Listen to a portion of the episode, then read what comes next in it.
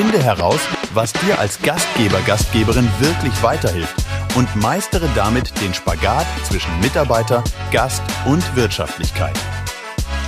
Hallo und herzlich willkommen im Küchenherde Podcast. Ja, diese Folge, das ist eine ganz besondere Folge. Diese Folge ist nämlich für alle Gastgeber und Gastgeberinnen da draußen interessant. Eigentlich für jeden. Eigentlich nicht nur interessant, sondern eigentlich ein Muss, die nicht gerne einen Dienstplan schreiben. Und ganz ehrlich, ich kenne so gut wie gar keinen, der einen Dienstplan gerne schreibt. Weil mit Hilfe dieses Tools, was wir heute vorstellen werden, schreibt sich der Dienstplan wie von Geisterhand. Also quasi von alleine innerhalb von 20 bis 40 Sekunden. Ich drücke auf einen Knopf und dann ist das Ding fertig. Mit Hilfe einer künstlichen Intelligenz. Und in dieser Folge habe ich die Ehre, haben wir alle die Ehre, die Köpfe hinter Nesto, einem bahnbrechenden Dienstplanungs- und Zeiterfassungssystem, zu begrüßen.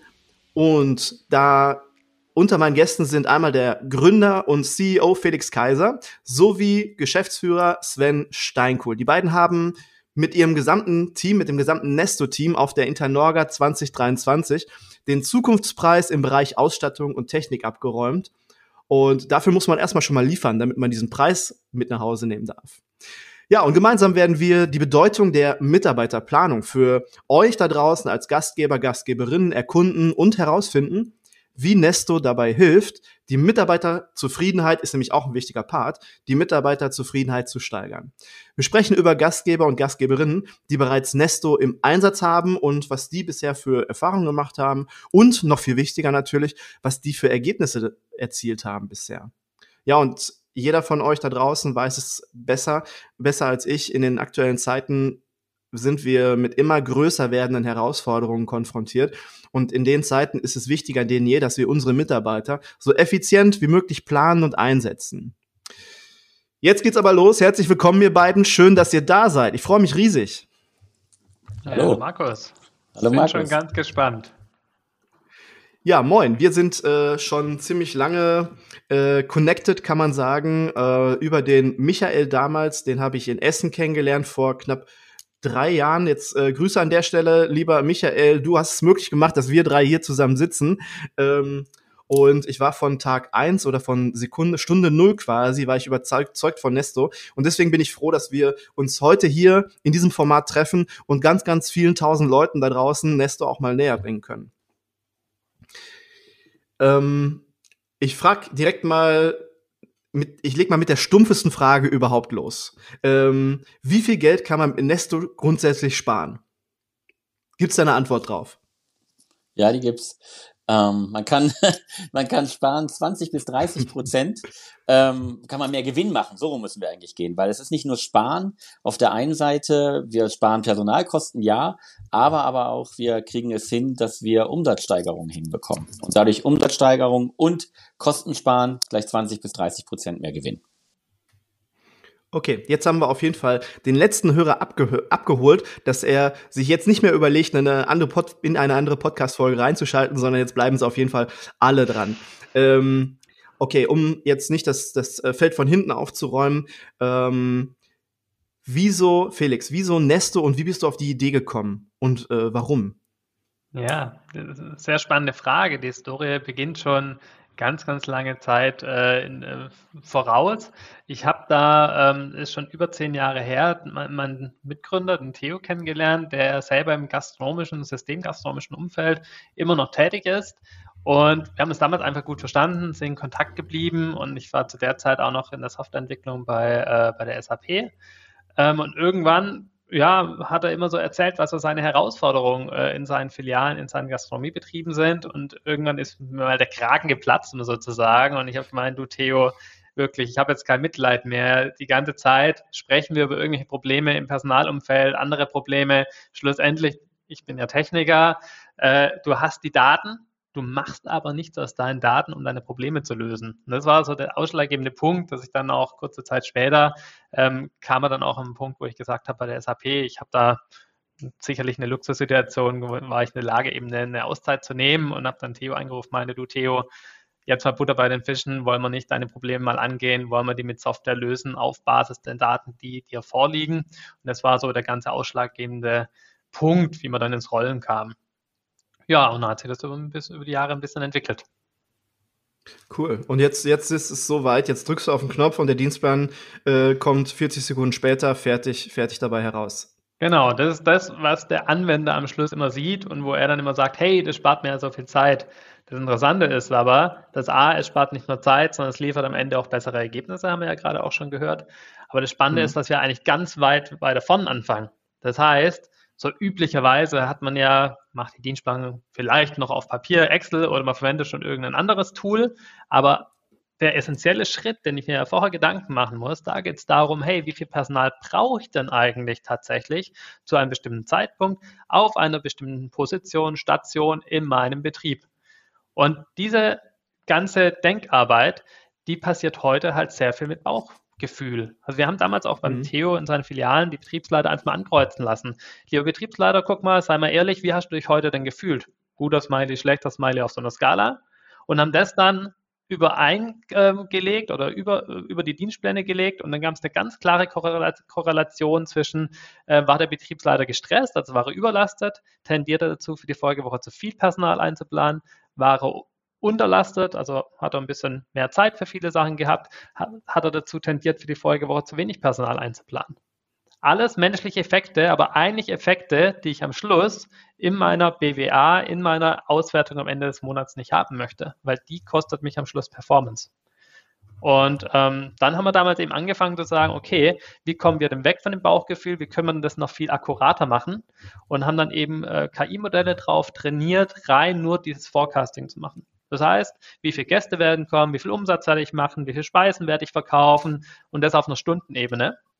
Mhm. Und sind dann aber auch an einen Punkt gekommen, wo wir gemerkt haben, jetzt habe ich noch so einen schönen Forecast, kann ihn noch so schön darstellen, mache vielleicht noch ein hübsches Diagramm daraus, aber schlussendlich, was fehlt mir?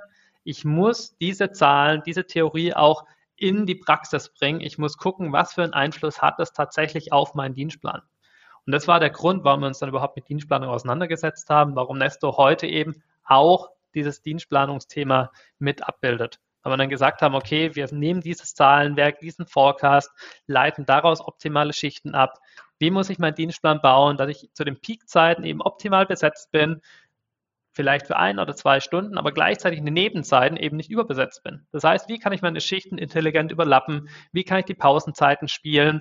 Äh, wie kann ich die entsprechend einplanen? Müssen alle Mitarbeiter um acht kommen oder reicht vielleicht auch einer um neun? Wie kann ich zwischen den Stationen ähm, quasi ähm, ja die Mitarbeiter balancieren, um es ein bisschen äh, so mal plakativ auszudrücken, um am Schluss eben zu jeder Stunde auf jeder Station optimal besetzt zu sein, keine Überbesetzung, keine Unterbesetzung. Und das kam jetzt eben bis zum Schluss, können wir auch gleich nochmal drüber sprechen, weil so der ausschlaggebende Punkt war für uns, diesen automatischen Dienstplan zu machen, dass wir gesagt haben am Schluss, nicht nur wir schlagen dir die perfekten Schichten vor, sondern wir besetzen die auch gleich mit Mitarbeitern. Das heißt, basierend auf Arbeitsschutzgesetzen, Verfügbarkeiten von Mitarbeitern, aber auch Wunschzeiten ein Riesenthema. Ähm, welcher Mitarbeiter passt am besten auf welche Schicht, sodass am Ende alle auf ihre Schichten kommen, also auf ihre Stunden kommen und gleichzeitig aber der Dienstplan einfach für den kompletten Monat optimal besetzt ist. Ich möchte nochmal mit einer Sache so ein bisschen aufräumen, weil viele, die jetzt vielleicht zuhören, denken sich, ah, Mitarbeiter effizienter einplanen, Geld sparen. Ähm, und das hört sich alles irgendwie so böse an und irgendwo so kontra, kontra Mitarbeiter, wenn man sagt, man spart dann irgendwie 20, 30 Prozent Mitarbeiterkosten. Aber nein, also jeder weiß ja da draußen, wir kriegen kaum noch Leute, deswegen macht es nur Sinn, ähm, Leute effizienter einzusparen, weil wir einfach nicht mehr so viele Mitarbeiterstunden zur Verfügung haben. Und im Endeffekt spart man sogar viermal Geld mit so einem Einsatz, äh, mit dem Einsatz von Nesto. Und das ist im ersten Schritt, und das finde ich ähm, sehr, sehr wertvoll, weil man muss ja die ganzen Schichten anlegen. Man muss ja sich einmal mit dem System auseinandersetzen und muss, ähm, muss es einfach füttern. Und dann setzt man sich nämlich mit seinem Status quo auch mal auseinander und zerpflückt vielleicht mal die Prozesse und guckt, was ist vielleicht gar nicht mehr so cool. Da spart man zum ersten Mal. Das zweite Mal ist, der Betriebsleiter, äh, Restaurantleiter, Leiterin ähm, schreibt keinen Dienstplan mehr. Das heißt, man kann sich acht bis 16 Stunden vielleicht mal sparen bei der, beim Schreiben von Dienstplan. Die äh, Schichten werden effizienter. Ähm, besetzt und die Mitarbeiterzufriedenheit führt wenig dazu, vielleicht dazu, dass weniger Fluktuation da ist. Also man spart viermal Kohle. Das ist ähm, phänomenal. Ähm, Sven, kannst du mal ein bisschen erzählen, was sich noch für, weil Nesto ist viel, viel größer. Ähm, ich kenne es ja jetzt mittlerweile auch ganz gut. Was sich sonst noch für Funktionen und äh, Gadgets hinter Nesto verstecken? Vielleicht ganz kurz, wenn ich nochmal reingrätschen darf, und das müssen ich äh, mit Zahlen so nochmal, Entschuldigung, wenn ich dir jetzt da reingrätsche. Ein Problem. Aber ich habe gerade mal, deswegen habe ich gerade ein bisschen äh, geklickt noch, einen Referenzcase nochmal aufgemacht, äh, wo wir tatsächlich mal hergeleitet haben, hey, bei einem Kunden, den wir ausgerollt haben, zwei Kohorten gebildet. Eine Kohorte hat Nesto bekommen, eine nicht. Wir haben einfach mal verglichen, was passiert denn äh, in so einem systemgastronomischen Konzept, wenn ich Nesto quasi einführe. Und da war es so, dass wir innerhalb von drei Monaten schon messbare Effekte am Schluss in der BWA hatten. Also wir sprechen da um, je nach Monat, ging dann eben über Monat über die Monate hinweg ist gestiegen, zwischen zwei bis fünf Prozent mehr Umsatz, bei gleichzeitig eben sieben Prozent weniger Personalkosten. Und das ist genau dieser Effekt, Umsatz hoch, Personalkosten runter. Wir sprechen in der Gastronomie ja häufig über ein margenschwaches Business. Und dann sind wir am Schluss eben bei diesen 20 bis 30 Prozent, was man an EBIT daneben. Und das ist, glaube ich, mhm. nochmal wichtig zu verstehen. Es gibt nicht darum, jetzt meine Personalkosten irgendwie in 20, 30 Prozent zu senken. Nein, es ist diese Kombination aus Umsatzsteigerung, weil ich in den Peakzeiten einfach ein besseres Gästeerlebnis bieten kann, weil ich da einfach nochmal Cross-Selling machen kann, weil ich vielleicht meine Tische nochmal einen Tick schneller umschlagen kann durch die ideale Besetzung, aber gleichzeitig eben gerade in den Nebenzeiten meine Verschwendung, also schlussendlich ist es Verschwendung, was ich reduziere ähm, und damit Personalkosten spare. Und die Stunden, die ich habe, eben besser ähm, einsetzen kann. Ja. So, Entschuldigung. Kein Problem, kein Problem. Also auf der, auf der einen Seite, was der Felix gerade sagt, das Thema Verschwendung. Ähm, Überbesetzung kennen wir alle. Wir haben drei Leute zu viel, zwei massieren sich den Rücken, der dritte klatscht in die Hände. Einfach Geld, was ich in Schornsteinblase. Und auf der anderen Seite das Thema Unterbesetzung. Da kommt dann auch eben das Thema her, dass der Umsatz geholt werden kann. Ähm, wenn zu wenig Mitarbeiter, wir kennen das alle, wir kommen ins Restaurant rein und die Leute sagen, ach, heute dauert es ein bisschen länger, wir sind ein bisschen dünn besetzt oder die Servicekraft schmeißt von anderthalb Meter schon die Karte, weil sie kann gar nicht beraten. Vorspeise, Aperitif, Nachspeise, Kaffee, das fällt alles weg. Und das ist natürlich Umsatz, der dann einfach fehlt. Und das ist ja Umsatz, der durchläuft bis unten. Und da, den kann ich ja mitnehmen. Und das ist eben genau dieser Punkt. Die Mitarbeiter kommen in einen Flow. Sie sind nicht mehr unterfordert, aber sie sind auch nicht überfordert. Und sie kommen bei uns in einen Flow und haben Spaß an der Arbeit. Und das ist auch das, was wir immer wieder gespiegelt bekommen von unseren Kunden, dass sie sagen, ähm, wir haben weniger Fluktuation, wir haben weniger Beschwerden, wir, die Leute sind glücklicher und wir verbinden das Ganze ja auch mit einer Mitarbeiter-App. Ähm, in der Mitarbeiter-App können die alles sehen, da können die sehen, wie sie gearbeitet haben, auf die Minute. Sie können, ähm, sie haben sofort auf ihrem, auf ihrer App äh, jeden Punkt, sie können wunschfrei über ihre App, sie sitzen zu Hause mit Freunden und überlegen, ob man zusammen mal ins Wochenende wegfahren kann, kann man per App wunschfrei gleich beantragen und vielleicht genehmigt auch der, Meta, äh, der Vorgesetzte das dann sofort. Ähm, auch das ist alles möglich. Ähm, du sagtest gerade, welche Features oder was steckt noch hinter, hinter Nesto? Ähm, das ganze Thema Personalstruktur. Ähm, häufig ist es ja so, man hat einen Mitarbeiter, Teilzeit, montags bis mittwochs und der kündigt und dann sucht man sich zu 90, 99 Prozent wieder einen Mitarbeiter, montags bis mittwoch, weil man hat den ja vorher auch gehabt aber man weiß gar nicht in der Sekunde, ob man ihn eigentlich montags bis Mittwoch braucht. Vielleicht braucht man ihn auch montags, mittwochs, Donnerstag. Und in dem Moment kann Nesto eben helfen, weil wenn der automatisierte Dienstplan durchläuft und eben sieht, wenn Schichten frei bleiben, dann hat man ja zwei Gründe, warum die frei bleiben können. Das eine ist, es kann sein, dass ich gar nicht die verfügbaren Stunden habe. Also heißt, ich habe den Mitarbeiter donnerstags gar nicht, weil ich habe ihn ja montags bis mittwochs. Oder aber ähm, ich habe den Mitarbeiter nicht, dass der in der in der so gut ähm, trainiert ist, dass ich die Kompetenz oder die Qualifikation noch gar nicht habe. Das heißt, auch das sehe ich bei Nesto. Ähm, wenn mir da Mitarbeiter fehlen, wenn ich Schichten frei habe, ähm, in dem Moment kann ich daran langfristig arbeiten, so dass ich dann auch langfristig die richtige Struktur ins Unternehmen bekomme. Und jedes Restaurant ist ja anders. Auch das muss man immer berücksichtigen. Man kann ja nicht einfach sagen, ja, das haben wir immer so gemacht und das ist so ähm, und ich habe das an dem Standort und dem Standort und dem Standort. Nein, so ist es nicht. Jedes Restaurant ist komplett anders. Aber ich glaube, eine Sache, die ist nochmal ganz wichtig. Ich habe ja in der Anmoderation vorhin gesagt, dass Nesto mit einer künstlichen Intelligenz arbeitet. Wie arbeitet die denn jetzt genau und ähm, wie kann man sich das vorstellen? Sehr spannende Frage. Äh, Markus muss mich ein bisschen bremsen, wenn ich zu technisch werde. Äh, grundsätzlich, mir ist immer wichtig, mal so ein bisschen herauszuarbeiten, was ist denn KI überhaupt? Also spätestens seit äh, ChatGPT äh, ist gefühlt jetzt in aller Munde. Aber mhm. Viele ähm, ja, äh, Mechanismen, die es bisher quasi schon auch schon gab, werden jetzt auch plötzlich als KI betitelt, einfach nur, weil es intelligent wirkt.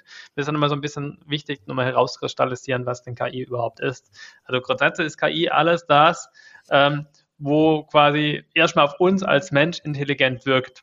Was man aber häufig dann, also laut Definition in der Literatur etc., was man aber häufig unter KI dann versteht, ist so eine Spezialdisziplin, so das maschinelle Lernen, da wo es auch wirklich darum geht, so ähnlich wie unser Gehirn funktioniert, dass wir quasi einfach Informationen aufnehmen und die da verändern sich die Gehirnstrukturen so, damit unser Gehirn dann aus diesen Informationen lernt und für andere Anwendungsfälle quasi daraus schließen kann. Und genau das macht das maschinelle Lernen eben auch im Computer, dass wir Strukturen haben, die einfach auf Basis bestehender Daten lernen, sich selber so verändern, die Strukturen, beziehungsweise wir sprechen da über einfach Formeln, wo sich die Gewichte in den Formeln entsprechend verändern, damit aus den Daten am Schluss Informationen gewonnen werden, in dieser, in diesem, in zum Beispiel einem neuronalen Netz eben so ähm, verwendet werden, um dann für bestimmte Anwendungsfälle wieder Erkenntnisse zu bringen.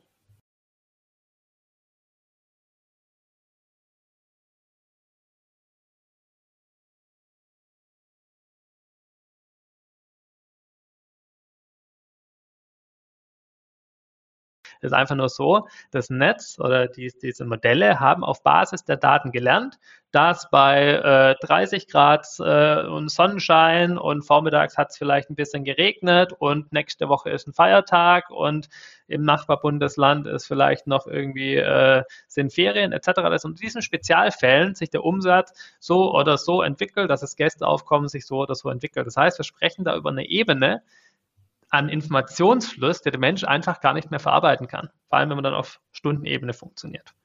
Und ähm, was wir da eben machen, ist, dass wir einfach A, eine Verbindung zum Kassensystem haben, wo wir quasi alle Informationen kriegen, hey, wann wurde eine Cola storniert, wann wurde eine Cola gebongt, äh, wann wurde vielleicht auch, äh, ja, wann wurde die vielleicht auch an den Gast rausgebracht, Thema Prozesszeiten. Und ähm, diese Daten reichern wir mit ganz vielen externen Faktoren an. Also wir haben da ein nennen es mal so einen bunten Blumenstrauß von ganz offensichtlich Ferien, Feiertage, Wetter, aber selbst beim Wetter auch ganz viele Einzelfaktoren von Luftfeuchtigkeit bis eben Sonnenstunden.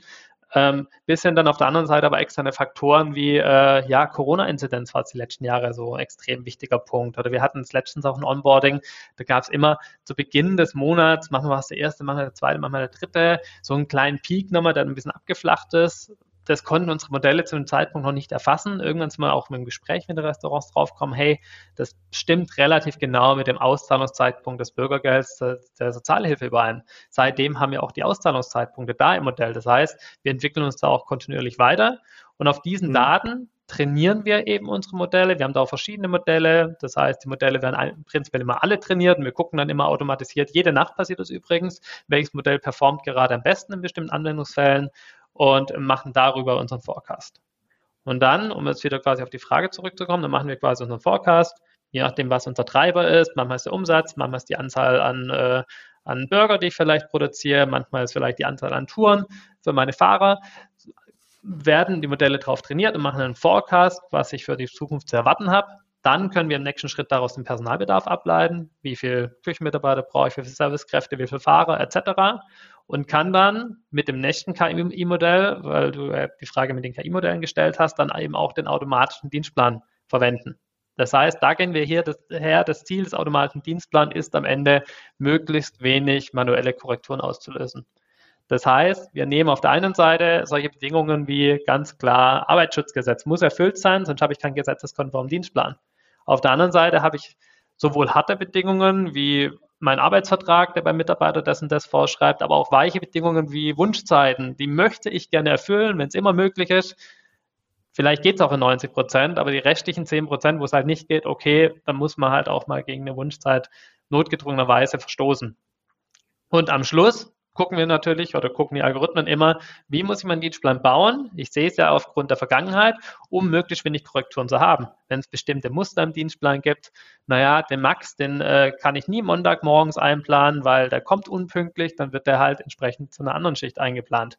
Oder wenn zwei Mitarbeiter nicht miteinander können. Das sind alles Faktoren, die lassen sich sehr schwer strukturiert in der Software abbilden. Da lernen wir aus den vergangenen Korrekturen. Ja, Lange Antwort wieder. Okay. ja, aber nee, mega. Am besten war das Beispiel mit Max. Max hätte ich in den Hintern getreten. Tja, du, äh, du willst ja. ja. heute noch Mitarbeiter bekommen, genau. Ja, ja, ja, ja ist schon richtig. Aber ähm, ja, ich habe auch so einen Max zwischendurch mal und dann denke ich mir, okay, wenn sich jetzt das System an Max anpasst, dass er dann ständig zu spät kommen kann, wo kommen wir denn da hin? ja, wir passen uns ja an den Betriebsleiter an. Der Betriebsleiter trifft dann die Entscheidung, er plant den jetzt nachmittags ein, das macht er ein paar Mal und dann sagt der Algorithmus, oh, die Korrektur kann ich vermeiden, ich mache das jetzt von selber. Ja. ja. Ähm, cool. Uh, made my day. Ähm, ja, Max hat jeder.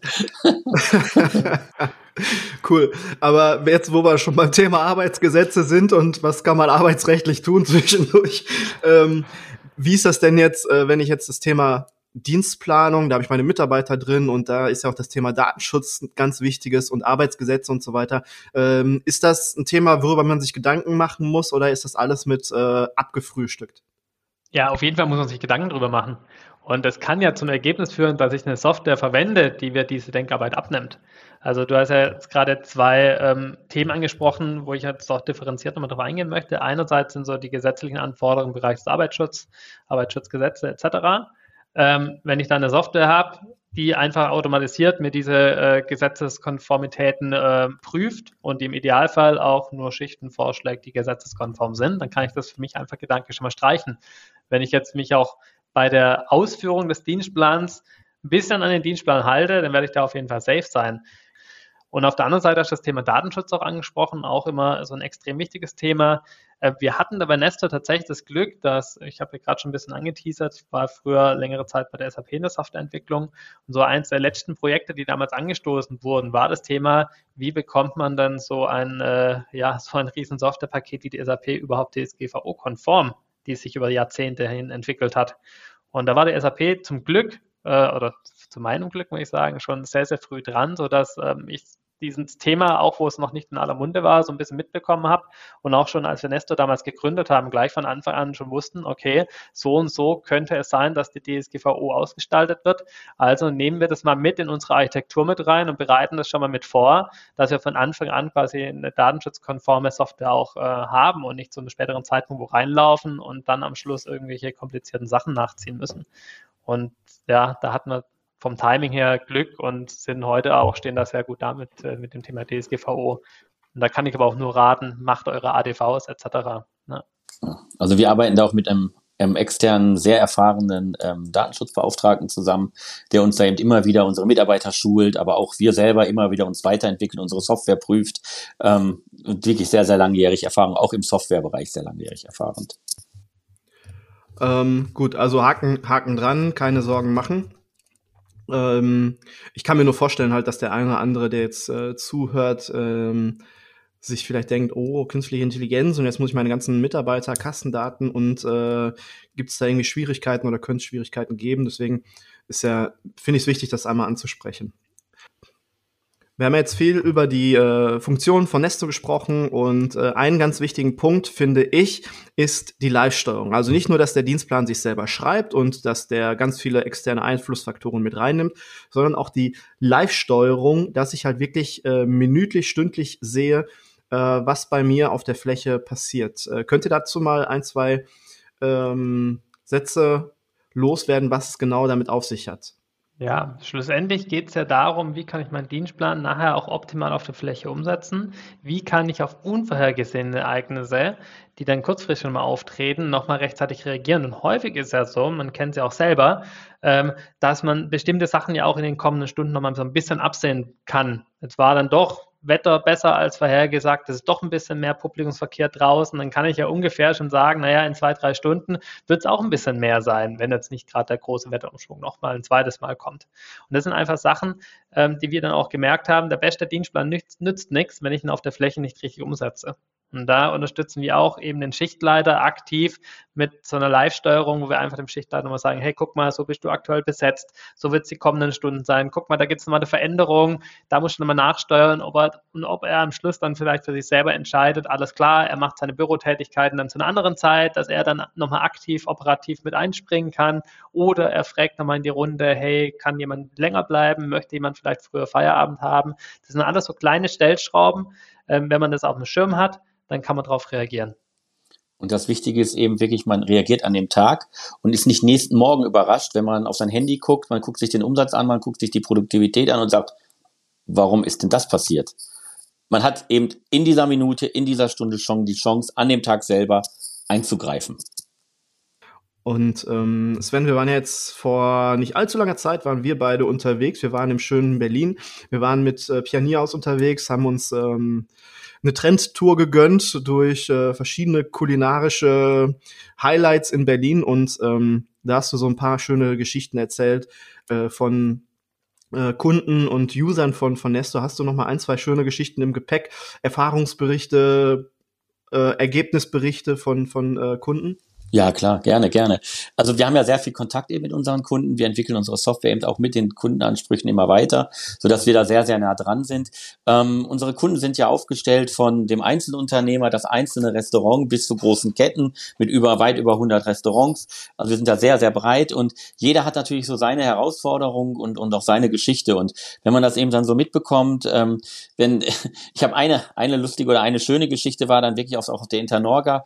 Da haben wir unseren Stand gehabt gehabt und ähm, da kam dann ein Mitarbeiter von einem Kunden von uns und äh, ich stand dann vorne und der sagte dann zu seiner Mutter, die zufälligerweise auch im Hotelbereich arbeitet, also das war ein Hotelkunde von uns, sagte, Mama, guck mal, das ist da, wo ich die, wo ich die App her habe und die ist super. Soll ich dir die mal zeigen? Und dann, äh, komm doch mal dazu und dann erzähl mir doch mal, was ist denn an der App so toll? Und der hat das dann eben dann alles so von seiner Seite aus, von der Kundenseite erzählt oder von der User-Seite erzählt. Und da kriegt man dann schon Gänsehaut, weil man sagt, guck mal, es funktioniert.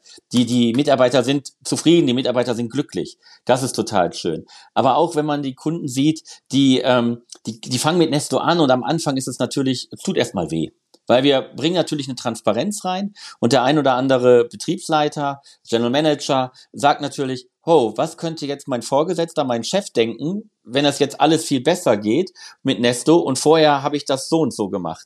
Ähm, das sehe ich aber gar nicht als Problem an, weil das ist ja logisch. Er hatte ja das Tool nicht. Und er hat das nach bestem Wissen und Gewissen getan mit dem, was ihm zur Verfügung stand. Und jetzt bekommt er ein anderes Tool. Und das ist nicht dann ein Gegner, sondern es ist eben eine Hilfestellung. Es ist ein Werkzeug. Und ähm, das ist ja wie, wenn ich Autorennen fahre und ähm, ich fahre vorher mit einem Ford Mondeo oder mit einem ähm, ähm VW Passat, da werde ich nun mal nicht so schnell sein wie mit einem Ferrari. Das ist ja einfach so. Und ähm, da kann ich ja nicht sagen, ich war vorher ein schlechter Autofahrer, sondern ich hatte einfach nicht die Maschine. Und das würde ich eben genauso bei Nesto sagen. Und das sieht man, wenn man so den ersten Punkt hatte. Wir hatten einen Kunden, ähm, der, der war am Anfang so, ah, Nesto will ich nicht unbedingt und so. Und ich habe vor zwei Wochen mit ihm telefoniert und er empfiehlt uns jetzt überall weiter. Also ähm, ja, ich komme von Patrick. Ja, ich komme von Patrick. Ähm, dann denkt man so, okay, super. Also wenn man die Entwicklung sieht und die Geschichte dann sieht, das ist total schön zu sehen. Cool. Aber das Autobeispiel, Felix hat es ja auch gerade noch gesagt, also ähm, ich kann ja diese ganzen Dinge, die auf meinen Dienstplan wirken, die externe Faktoren sind, ähm, interne Faktoren, die kann ich ja als ähm, General Manager, als Betriebsleiter, die kann ich ja alle gar nicht so verarbeiten. Deswegen fand ich das, was Felix gesagt hatte, da jetzt auch so wertvoll. Und ähm, du ja natürlich auch, dass ähm, man vorher halt nicht nicht so gut agieren konnte, weil es einfach zu viel ist, was auf den Dienstplan wirkt. Ja, und was du natürlich auch noch berücksichtigen musst, ist, ähm, es sind so viele Veränderungen im Tagesgeschäft und ähm, es ist wir haben oder wir in der Vergangenheit vielleicht ich habe 15 Jahre Systemgastronomie Erfahrung, wir haben ja versucht auch immer gute Dienstpläne zu schreiben und was ist passiert? Man hat sich dann irgendwo aus der Vergangenheit die letzten vier Wochen angeguckt und hat gesagt, der Montag der letzten vier Wochen, jetzt muss man den noch ein bisschen gewichten und dann kann man daraus die Zukunft vorschreiben. Und so hat man ja versucht irgendwie Umsätze vorauszusagen. Das haben wir ja auch schon vor zehn Jahren gemacht. Aber der Punkt war, erstens war das aus der Vergangenheit orientiert und es war immer der ganze Tag. Und am Ende musste dann der Betriebsleiter doch wieder hingehen und sagen, wie viel mache ich denn um 13 Uhr, wie viel mache ich denn um 14 Uhr, wie viel mache ich denn um 15 Uhr. Und dann habe ich genau dieses Thema, ich habe Früh-, Mittel-, Spätschicht, mache ich dann immer, ich drücke am besten Copy-Paste und habe einfach meine, meine Dienstpläne für die nächsten vier Wochen sind eigentlich jeden Tag identisch, wie die an der Vorwoche auch waren. Weil ich weiß ja, wie der Umsatz und wie du auch am Anfang sagtest, es macht ja auch keinen Spaß. Also es gibt ja wenige, die da Spaß haben, zu überlegen, wie jetzt der Umsatz Mittwoch in drei Wochen um 13 Uhr sein könnte und warum. Und das sind so viele Punkte, die kannst du eben nicht alle im Kopf behalten. Und ähm, dass das dass wir der, in die Zukunft gucken und eben nicht rein vergangenheitsorientiert und sagen, ich gucke mir an, wie die letzten vier Wochen waren und ich gucke mir an, wie der ganze Tag war. Das reicht nicht mehr aus heute. Ähm, weil einfach so viel Bewegung ist. Die Menschen, auch die Kunden, die Mitgäste, die sind so, so flexibel geworden. Und da sind so viele Faktoren, die man gar nicht mehr ja, weiß, was eigentlich da nachher der ausschlaggebende Punkt war. Und deswegen ähm, hm. finde ich das so wichtig, dass genau dieser, dieser Ansatz auch gewählt wird. Äh, für alle, die jetzt gerade hier zuhören, nach dieser Podcast-Folge, ganz wichtig, nach dieser Podcast-Folge in die Show Notes gehen. Ähm, ich verlinke dort ein Video, wie einmal zu sehen ist, wie sich dieser Dienstplan von selber erstellt, wo dann, wo man später sehen kann, hey, ich habe so und so viele Schichten, vier Schichten, die konnte ich nicht zuordnen, die müsste ich doch man manuell dann bearbeiten von von 400 Schichten. Also ich packe mal ein Video rein, damit ihr sehen könnt, wie sich dieser Dienstplan von selbst schreibt. Und für alle, die bei YouTube jetzt dabei sind, ähm, hänge ich auch am Ende der Folge, hänge ich dieses Video mit dran. Und dann könnt ihr euch das mal angucken. Aber erst nach der Folge schönartig zu Ende hören. Und äh, jetzt zu meiner Frage. Ähm, dieses Thema Digitalisierung, was mein Kernthema ist, ähm, und das Thema künstliche Intelligenz, das Thema Robotics, das, das äh, fließt alles gerade so ineinander über. Und ihr seid KI-Profis. Ähm, wie wird sich die künstliche Intelligenz für Gastgeber und Gastgeberinnen in Zukunft noch entwickeln? Was kommt da auf uns zu? Habt ihr da, könnt ihr da einen Blick in die Glaskugel werfen? Ja, Glaskugel wäre schön. Ähm, ich glaube, dass da eben A, was so in den letzten Monaten passiert ist, ich habe es zum dritten Mal spreche ich nochmal an. Large Language Models wird definitiv einen Impact auf die Gastronomie haben. Nicht nur angefangen, wie interagiere ich mit Software? Brauche ich überhaupt noch ein normales User Interface? Kann ich vielleicht auch mit natürlicher Sprache interagieren? Muss ich meinen Dienstplan, also konkret vielleicht auf Nestor, muss ich den vielleicht auch per Drag and Drop beschreiben oder muss ich überhaupt einen Button drücken oder schreibt er sich vielleicht komplett von selber und fragt mich nachher nur in natürlicher Sprache, hey, ich habe jetzt hier noch eine Schicht, die ist noch umgesetzt. Was möchtest du mit der machen? Möchtest du die ausschreiben? Möchtest du einen dieser Mitarbeiter wählen oder möchtest du vielleicht den Mitarbeiter äh, noch trainieren? Es wäre noch genug Zeit oder ähnliches. Das heißt, habe ich ganz neue Möglichkeiten, mit der Software zu interagieren. Und genauso wird es ganz viele Anwendungsfälle auch im Restaurantumfeld geben, wo die Technologien, die jetzt neu aufkamen, aber auch die, die jetzt in Zukunft kommen, signifikant Einfluss darauf haben, wie ich mein Restaurant operate, wie ich vielleicht das Interface, die Verbindung auch zum Kunden aufrechterhalten kann, wie ich vielleicht auch meine Prozesse führe. Du hast Küchenroboter auch schon angesprochen, wo sich ja auch extrem viel getan hat. Ähm, und da einfach hm. mitzugehen und auch drauf zu reagieren, finde ich persönlich einfach extrem wichtig. Und am Schluss ja, geht es halt häufig dann auch äh, um Wettbewerbsfähigkeit. Wie kann ich mit meiner Kostenstruktur noch mithalten? Wie kann ich mit dem Service, den ich biete, auf Höhe der Zeit bleiben? Und ja, das wird definitiv ja. noch spannend. Ja. Ich denke auch als Nicht-Techniker, eher als Praktiker, ähm, glaube ich einfach, dass man extrem offen sein muss. Man, wie du das ja auch immer wieder in deinen Podcasts, in deinen Vorstellungen, auch Max Markus, finde ich genau richtig. Vorstellen, anbieten, was dann jeder nachher am Ende daraus macht für sich selber, ist natürlich eine ganz andere Frage. Das ist auch jeder eine Entscheidung. Aber was ich gerne appellieren möchte, ist einfach, ähm, ich bin jetzt 48 und auch ich kann mich verändern und auch ich kann was Neues lernen. Und ich glaube ganz einfach, das ist das Wichtige, weil ähm, es ist wirklich so, dass, dass da so viel noch kommen wird. Und wenn man sich damit beschäftigt, dann ist das nicht alles immer gefährlich und schlimm und Veränderung, sondern es ist auch viel Hilfe. Und offen bleiben, sich das angucken und dann geht das auch. Dann kann man damit sehr, sehr viel machen. Und wenn man nicht keine Ahnung hat, dann fragt man eben zum Beispiel den Markus und sagt, erklär's mir mal. Richtig. Oder hört im Podcast. Genau. Oder heute im Podcast, genau. ähm, ja, das ist äh, eine schöne Überleitung. Also versprochen, äh, das war nicht abgesprochen, aber das ist eine sehr schöne Überleitung, ähm, weil das ist ja auch das, äh, was ich größtenteils auch tue. Ich stelle vor, ich versuche es äh, irgendwo in ein, zwei Sätzen herunterzubrechen, damit dann derjenige, der zuhört, zuschaut, ähm, weiß, gucke ich mir das jetzt näher an oder gucke ich mir das nicht an? Ist es relevant für mich oder ist es nicht relevant für mich? Und das ist auch ein guter Punkt für jeden, der nächstes Jahr auf der Internorga unterwegs ist oder darüber nachdenkt. Ich bin zwei Tage auf der, also ich bin eigentlich bin ich alle Tage auf der Internorga unterwegs, aber ich biete zwei Tage an, wo wir so eine digitale Trendtour machen, wo wir einmal für Individualgastronomie einen Tag und einmal für Gemeinschaftsgastronomie und dann gehen wir durch Halle ähm, A3 und A4, da waren die meisten digitalen Lösungen. Und dann schauen wir uns das alles einmal an. Und wir gehen nicht direkt an den Stand ran, sondern ich sage hier, das ist XY, da könnt ihr ein, zwei Sätze, das oder das machen. Und dann habt ihr selber die Entscheidung, ihr bekommt ein Intro von mir, könnt dann selber entscheiden, möchte ich mir das genauer angucken oder next. Und ähm, könnt ihr bei mir auf der Webseite, könnt ihr schauen unter Angebote. Die Plätze sind begrenzt, deswegen äh, rucki zucki gucken, klicken, kaufen.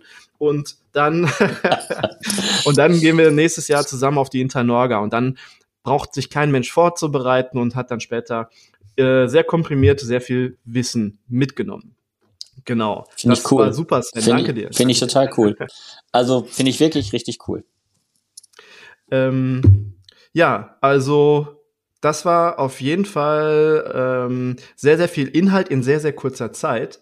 Ähm, ich finde, ich sehe das natürlich jetzt mittlerweile aus einer anderen Brille, weil ich euch jetzt schon ein bisschen besser kenne, aber so aus meiner Perspektive konnten wir Nesto ziemlich gut vorstellen auf der einen Seite und konnten den Leuten aber auch mitgeben, ähm, wie wichtig es ist, sich einfach mal das Thema Mitarbeiter, Mitarbeitereffizienz anzuschauen. Und um die Folge nicht zu lang oder zu voll werden zu lassen, würde ich an dieser Stelle auch schon sagen, machen wir einen Haken dran. Und ähm, ihr seid meine beiden Gäste.